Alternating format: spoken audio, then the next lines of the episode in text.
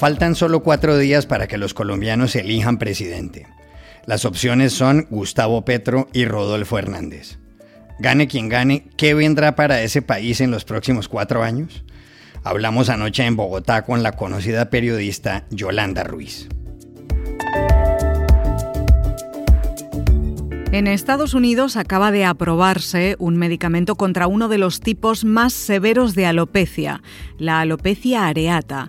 ¿Será ese el camino para encontrar un fármaco contra la calvicie común? Para saberlo llamamos a Madrid al dermatólogo David Saceda Corralo. Este sábado cumple 80 años una de las grandes leyendas de la historia de la música, el ex Beatle Paul McCartney. Por ello hablamos con Ricardo Calderón, propietario de la tienda Abbey Rock en Ciudad de México, y en Bogotá con el escritor y periodista especializado Manolo Belón. Hola, bienvenidos a El Washington Post. Soy Juan Carlos Iragorri, desde Madrid. Soy Dori Toribio, desde Valencia, a orillas del Mediterráneo. Soy Jorge Espinosa, desde Bogotá. Es miércoles 15 de junio y esto es todo lo que usted debería saber hoy.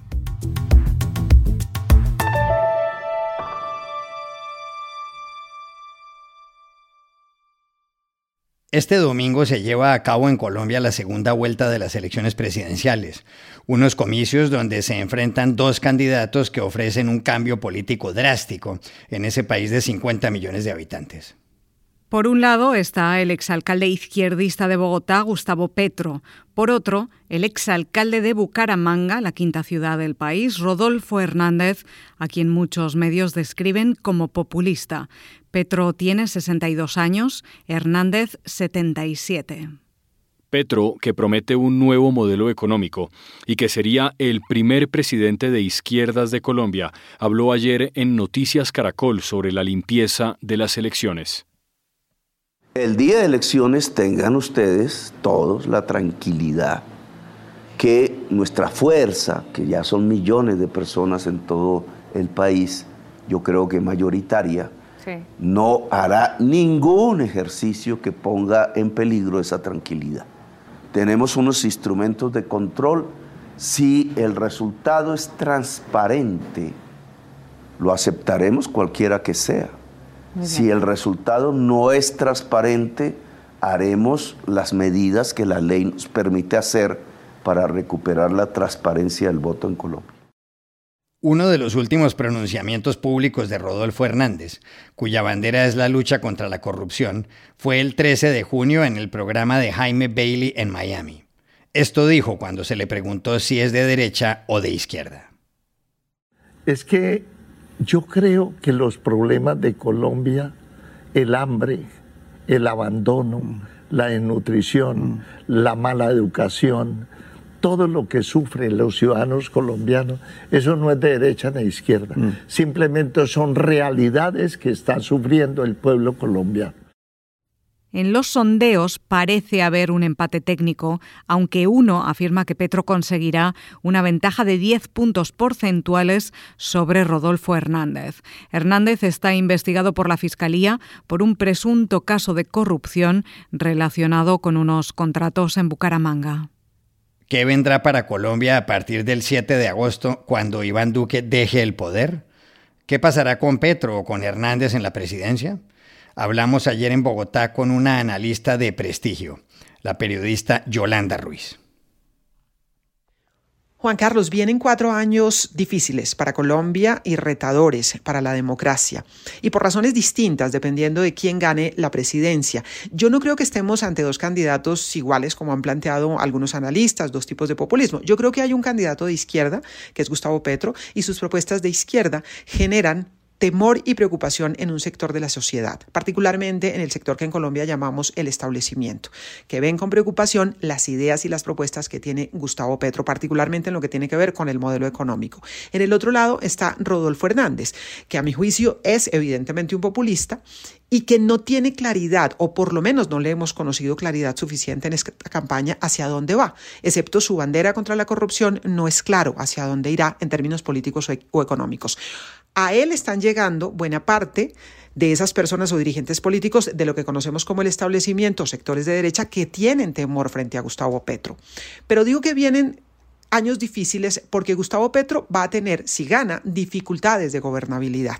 No tiene las mayorías en el Congreso y va a tener serias dificultades para poder implementar ese modelo que le está prometiendo en su campaña a los colombianos. Del otro lado, Rodolfo Hernández, no sabemos hacia dónde va a plantear su estrategia.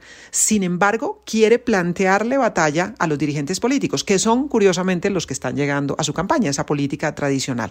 Y tiene un ingrediente preocupante, y es que es un candidato presidencial que puede ser presidente teniendo un proceso penal abierto en su contra. Ya hay debate jurídico sobre qué puede pasar y quién lo va a tener que juzgar, si la justicia ordinaria por los hechos que cometió en su momento o si debe pasar a la comisión de acusación, con lo cual quedaría ni más ni menos que en manos de los políticos a los que critica tanto. Luego tenemos ahí serias dificultades. En el caso de Gustavo Petro, por el modelo que plantea que en un sector de la sociedad genera temor, en otro genera esperanza, hay que decirlo. Y por el caso de Rodolfo Hernández, que también en sectores de la población genera esperanza por su discurso fuerte contra la corrupción, pero que genera incertidumbre porque no sabemos hacia dónde va y porque tiene una situación jurídica compleja. Serán años difíciles, no importa quién gane el próximo 19 de junio.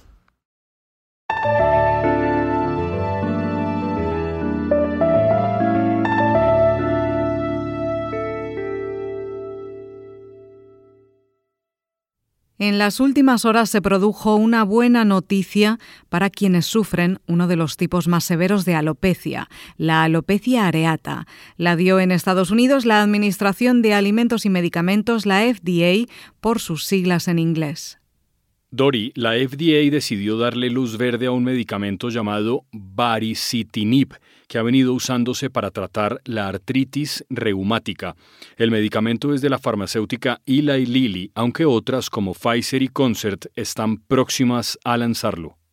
La eficacia del baricitinib es alta y sus efectos secundarios son pocos. Según dos ensayos cuyas conclusiones publica el New England Journal of Medicine, después de un año casi el 50% de los pacientes recuperaron totalmente el cabello. En la prueba participaron 1.200 personas. Cada año hay 300.000 casos nuevos de alopecia areata en el mundo. La actriz Jada Pinkett Smith, esposa de Will Smith, la padece. En marzo, Will Smith le dio una imperdonable bofetada al presentador de los premios Oscar, Chris Rock, por haber hecho una broma sobre el asunto. Hay muchas preguntas. ¿Puede todo esto conducir a un medicamento contra la calvicie común? ¿Cómo funciona el baricitinib? ¿Qué es la alopecia areata? Llamamos ayer a David Saceda Corralo, del grupo de dermatólogos Pedro Jaén de Madrid, vinculado a la investigación de Concert Pharmaceuticals.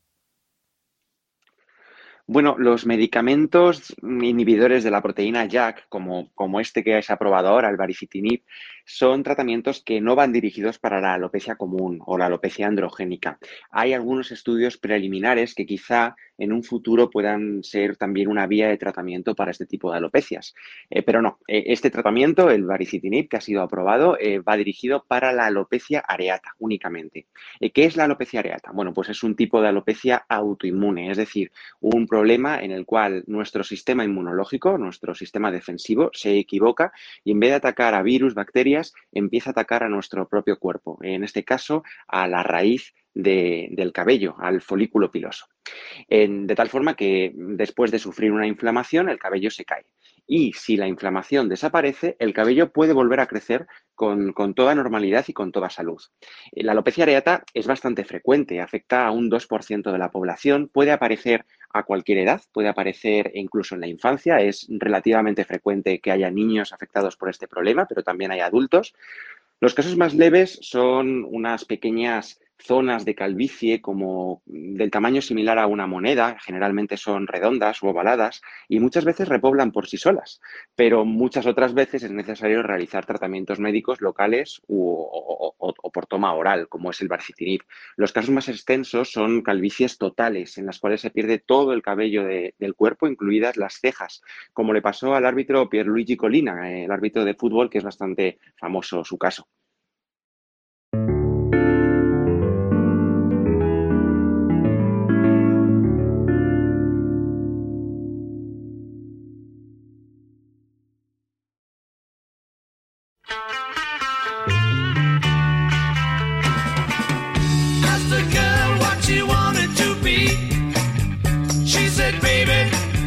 you see. I wanna be famous, but you can do something in between. You can drive my car. Yes, I'm gonna be a star. You can drive my car, and maybe I love you. Lo que sonaba es Drive My Car. Una canción que lanzaron los Beatles en 1965 en el álbum Rubber Soul. La compusieron John Lennon y Paul McCartney. Y la recordamos hoy porque este sábado, 18 de junio, McCartney, uno de los más grandes músicos de la historia, cumple 80 años. Paul McCartney nació en una familia de clase media en Liverpool, en el norte de Inglaterra. Su padre, James McCartney, era vendedor y músico aficionado. Su madre, Mary, era enfermera. Murió cuando Paul tenía solo 14 años. En 1957, McCartney conoció a Lennon y se unió al grupo The Quarrymen. Tres años después, la formación quedó consolidada. John Lennon y George Harrison en las guitarras, Ringo Starr en la batería y él, McCartney, en el bajo. La banda ya tenía otro nombre, The Beatles. En 1961, el productor Brian Epstein los oyó en el club The Cavern. Los llevó a Alemania y luego, en 1964, a Estados Unidos. Tocaron en el Ed Sullivan Show y cambiaron la historia. Los Beatles se separaron definitivamente en 1970. Lennon y McCartney, que no sabían leer una partitura, compusieron unas 200 canciones. 20 de ellas llegaron al número uno. McCartney ha recibido 18 premios Grammy. Es el compositor de música popular más célebre de todos los tiempos. En 2019, Stephen Colbert le preguntó a McCartney en Estados Unidos cómo ha hecho para componer tantos éxitos. Él respondió que por dos razones. La primera porque aprendió muchas canciones por su padre, a quien él reemplazó en el piano en las fiestas familiares, donde las tías bebían alcohol. La segunda razón, contestó McCartney con humor, es simple. Soy un genio. You know what? My dad was very musical, and I used to listen to a lot of what he did. So a lot of music went in, you know, and I listened to records and watching films and stuff. So I always think of it like my computer got loaded with a lot of data from all the songs I heard, all the old songs.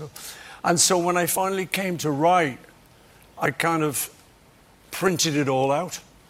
And uh, my family was very musical. We would have uh, musical evenings, and all the, all the old ladies, all the old aunties would be singing all the songs and getting gradually more and more drunk. so, you know. That's a good crowd, actually. Great. And my dad was the pianist for that. So, uh, you know, it was all the old songs. And then eventually he got arthritis, so I became the pianist for that. Okay, okay. So, you know, Chicago, Chicago. when the red, red rubber comes pop, pop, popping along, so I know all that stuff. So I think when I finally came to write, I think I had a lot of clues as to how to write. And Plus, I'm a genius.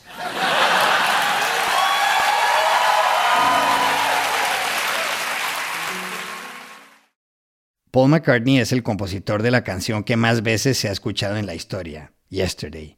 Se ha casado en tres ocasiones, la primera con el amor de su vida, Linda Eastman, y luego con Heather Mills y con Nancy Shevell, y sigue dando conciertos.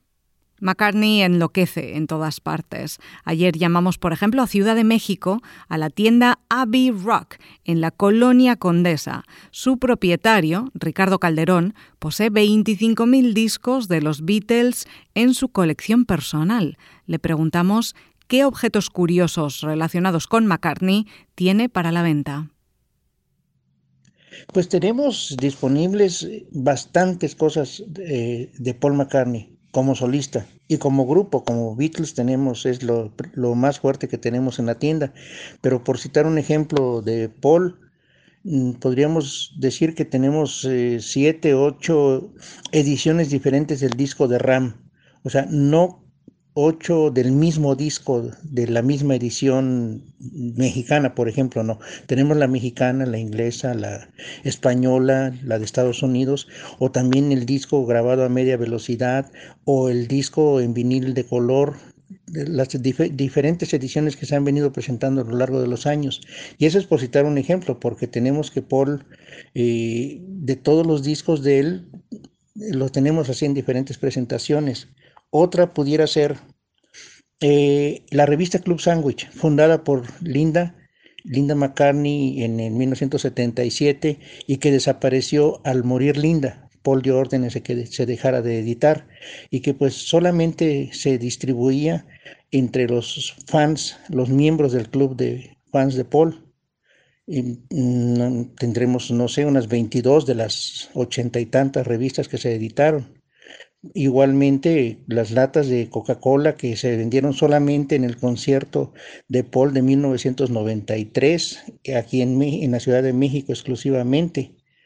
O pues los pósters, los afiches que se pegaban en las paredes en esos conciertos, unos que invitaban desde días antes a que vinieras a rock and rollear o que vinieras a manejar el auto de Paul McCartney en el, en el estadio. En fin, cosas que son bastante, bastante raras. Mm, eso es solo por citar algo, alguno de los miles de, de, de objetos que tenemos disponibles en la tienda dedicada exclusivamente a los Beatles. También llamamos ayer a Bogotá a un experto en los Beatles, el escritor y periodista Manolo Belón, y le preguntamos qué importancia tiene Paul McCartney en la historia de la música. Mire, la importancia de Paul McCartney se puede eh, reducir simplemente a decir, y sé que es un tema discutible, pero es probablemente el músico popular más importante del siglo XX. Su cuerpo de trabajo, lo que él grabó, lo que él ha compuesto, lo que él ha hecho en la música, mm, no tiene parangón en la historia de la música. Es así de sencillo. Además de que de alguna forma Paul McCartney es probablemente el músico popular con mayor sentido de melodía. No hay otro músico que, tenga esa habilidad que él tiene. Tan es así que cuando uno escucha sus canciones con The Beatles o las que ha hecho como solista, nunca se vuelve canción por la inmensa variedad de, de estilos y la forma en que trabaja sus canciones. Y en ese sentido creo que él es único. Además de que es un multiinstrumentalista, como lo ha demostrado eh, a través de varios de los discos que él ha hecho en donde él toca absolutamente todos los instrumentos, recordando que él comenzó tocando la trompeta, que era el instrumento favorito del padre de él. Entonces, en ese sentido, cuando uno mira a un artista que llega a los 80 años y sigue llenando estadios, no teatros de 500 o 1000 personas, sino estadios de 30, 40, 50 mil personas, creo que estamos ante un fenómeno único en la música de hoy en día, de la música popular que nos acompaña afortunadamente desde los años 60. Larga vida para Sir Paul McCartney.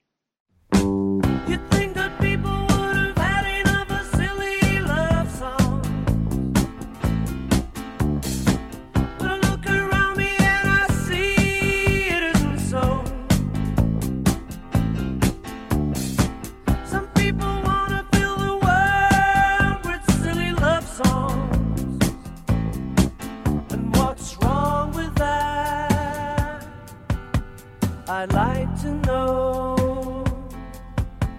Cause here I go.